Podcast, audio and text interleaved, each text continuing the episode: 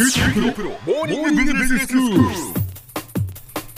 日の講師は九州大学ビジネススクールでイノベーションマネジメントがご専門の永田昭也先生です。よろしくお願いします。よろしくお願いします。先生今日もブックレビューということで本をご紹介いただきます、そうですね。はい。あのーまあ今回はですね、えー寺田虎彦の柿の種というまあ言わない文庫版の短文集を紹介したいと思ってます。えー、寺田虎彦ですえか、ええあのそうですね。でまあこの本はですねどうもこう一見ビジネスとは何の関係もないようにまあ思われるでしょうから、はいまあこの番組で紹介することに多少私はためらいはあったんですね。まああのしかしあのこの本の内容というのは私たちのこう物の見方とかの考え方に非常にこう新しい窓を開いてくれるようなそういうまあ清々しい視点とか、まあ、着想にこう満ち溢れてるんですね。ですからまあいろいろこう困難な課題に直面している人たちには解決に導くこの糸口になるような側面もあるだろうというふうに思ったものですから、ええ。私はまあ経営に関わる方々がまあぜひこう座右に置かれることをお勧めしたいと思ってるんですね。そうなんですね、でまあ、この作者の寺田虎彦、まあ、有名な方ですけれども、1878年明治11年に、まあ、東京で生まれまして、はい。えー後にあの熊本の第五高等学校、まあ、五校で学んでるんですね。はい。でそこでまあ英語教師として赴任していた、まあ、夏目漱石の教えを受けて、まあ、以後あの漱石との交流が、まあ、生涯にわたるものになったんだとい。うことはよく知られてますね。はい。で五校を卒業した後こう虎彦はえー東京帝国大学の理科にまあ進学しまして、1903年には首席でまあ卒業して大学院に進学をしてその翌年にはもう講師に就任してるんですね。でまあ、この頃の虎彦があの漱石の「我が輩は猫である」という、まあ、小説に登場する、えー水島寛月というあの登場人物のモデルになったということはまあよく知られているところですね。はいであの物理学者としての虎彦はこの X 線を用いた解析実験とかまあいろんな領域でこう業績を上げて、まあ、1916年には東京帝国大学の教授にえー就任します。うんで1935年昭和10年の年ですけれどもあの57歳であの病没することになりました。はいでこの間にまあ虎彦はあの吉村冬彦という筆名で何冊かの句集を刊行してますしまた多くのあの随筆を残してもいるんですね。でこの随筆集の方はあの岩内文庫版だけで全5冊にも及ぶものなんですけれども、えまあ、ここでご紹介する「柿の種」という本はこの随筆集とは別にこの俳句雑誌などに掲載された、まあ、短文をあの編纂して生まれたものなんですね。はいであの一つ一つの文章っていうのはまあ大抵まあ1ページか2ページぐらいの非常にまあ短いものですから、ええまあわずかなこう時間があれば、まあ、いつでもどこでもあのどこからでもこう読むことができると思います。えーえーまあ、その内容なんですけれどもほとんどの文章はこの日常生活の中で、まあ、ふとした感想とか、まあ、あの印象とかですね、まあ、そういうものがあった時にこれをスケッチしたものになってるんですね。はいでただまあそこにいろいろなあの事柄に対するあの非常にこう豊かな感受性ですとか深いこの洞察力を垣間見ることができる内容になっています。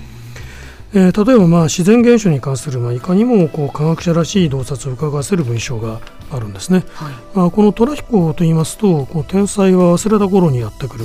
というまあ言葉を残した人物として思い出す人もいるかもしれません。あのこの言葉通りの文っていうのは実は虎彦は書き残していないんですけれども、ええまあ、そういうことを日頃よくまあ言っていたということが、まあ、そのお弟子さんたちによってですね、まあ、知られているうところなんですね。うんでまあ、あのこの本の中にも実は、まあ、あのこれに関連した一文があります。えー、とその震災とか、まあ、風水害に関する科学的な知識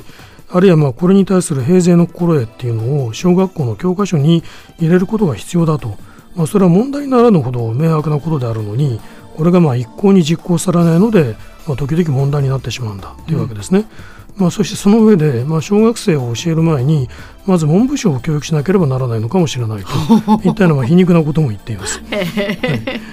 でまあ、あの科学者としての虎彦が非常にこう深い洞察力に恵まれた人であったということは、まあ、この他にもですね例えばこう油絵を描くときに、まあ、各部分部分っていうのは実物通りに描くことができても全体として見るとこうさっぱり実物らしくないというまあ感想を述べた上でですねまあ、やはりその全体っていうものが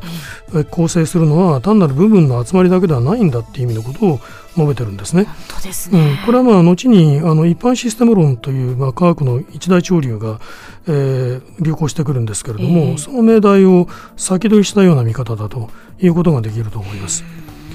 でただ、まあ、あの物の見方を、まあ、変えるっていうことについては、まあ、私は特にあの多く教えられる点はですねこう何気ない印象を、まあ、手がかりにしてこう対象の見方が、まあ、取引自身こう変わった経験をですねあの記した文章からですね、はい、でまあ、例えば、まあ、こういう文章があります。あの大学の構内をこう歩いていて、まあ、病院の方から子供をぶって出てきた男を見た時の印象を記した文章なんですね。近づいてみると、まあ、男の顔は何かの皮膚病によるイボで一面に覆われていて、まあ、見るもおぞましく身の毛がよだつようであったというふうにこう記してるんです。でその後で、まあ、トラヒコは次のように書いています。背中の子供はやっと3つか4つの可愛い女の子であったが世にもうららかな顔をしてこの恐ろしい男の背にすがっていた。そうしてお父ちゃんと呼びかけては何かしら片言で話している。その懐かしそうな声を聞いた時に私は急に何者かが胸の中で溶けて流れるような心持ちがしたとこう書いてるんですね。はいまあ、この時、まあ、虎彦の胸の中で溶けて流れたものっていうのは、まあ、無論まずその男の外見のみにこう喚起された恐怖っていうネガティブな反応だったというふうに思われます。うんはい、でそしてまあそれが流れ去ったっていうのは、まあ、一つにはこの不幸な、まあ、病に起こされながらもこう子供を慈しむ、まあ、優しい家庭人としての男の一面をこの瞬時に垣間見ることができたからでしょうし、うん、まあ、またその背中の女の子のこのうららかな様子っていうのが、まあ、病に起こされた外見の印象など、まあ、人間の本質とは無関係であるっていうことを教えていたからだとそういうことができると思います。それにしてもこの「うららかな」っていう表現といいですね「すがっていた」とか、まあ、懐かしそうなっていう表現といいですね、まあ、なんとこう美しい言葉の選び方だろうかと思うんですね。まあ、本当にここにあの文学者としてのこう寺田虎彦のこう非凡な才能を伺うことができるんではないだろうかと思います。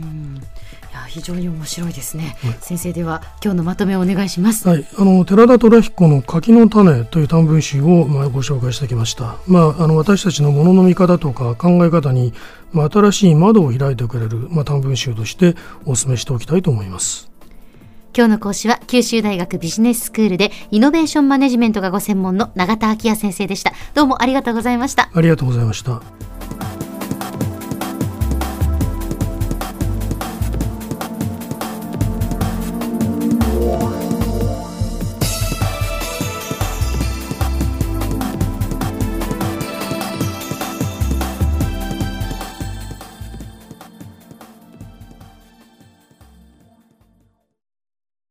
QT プロは通信ネットワーク、セキュリティ、クラウドなど QT ネットがお届けする ICT サービスです。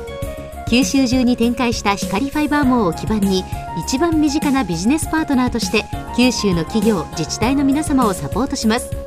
詳しくは QT プロで検索を。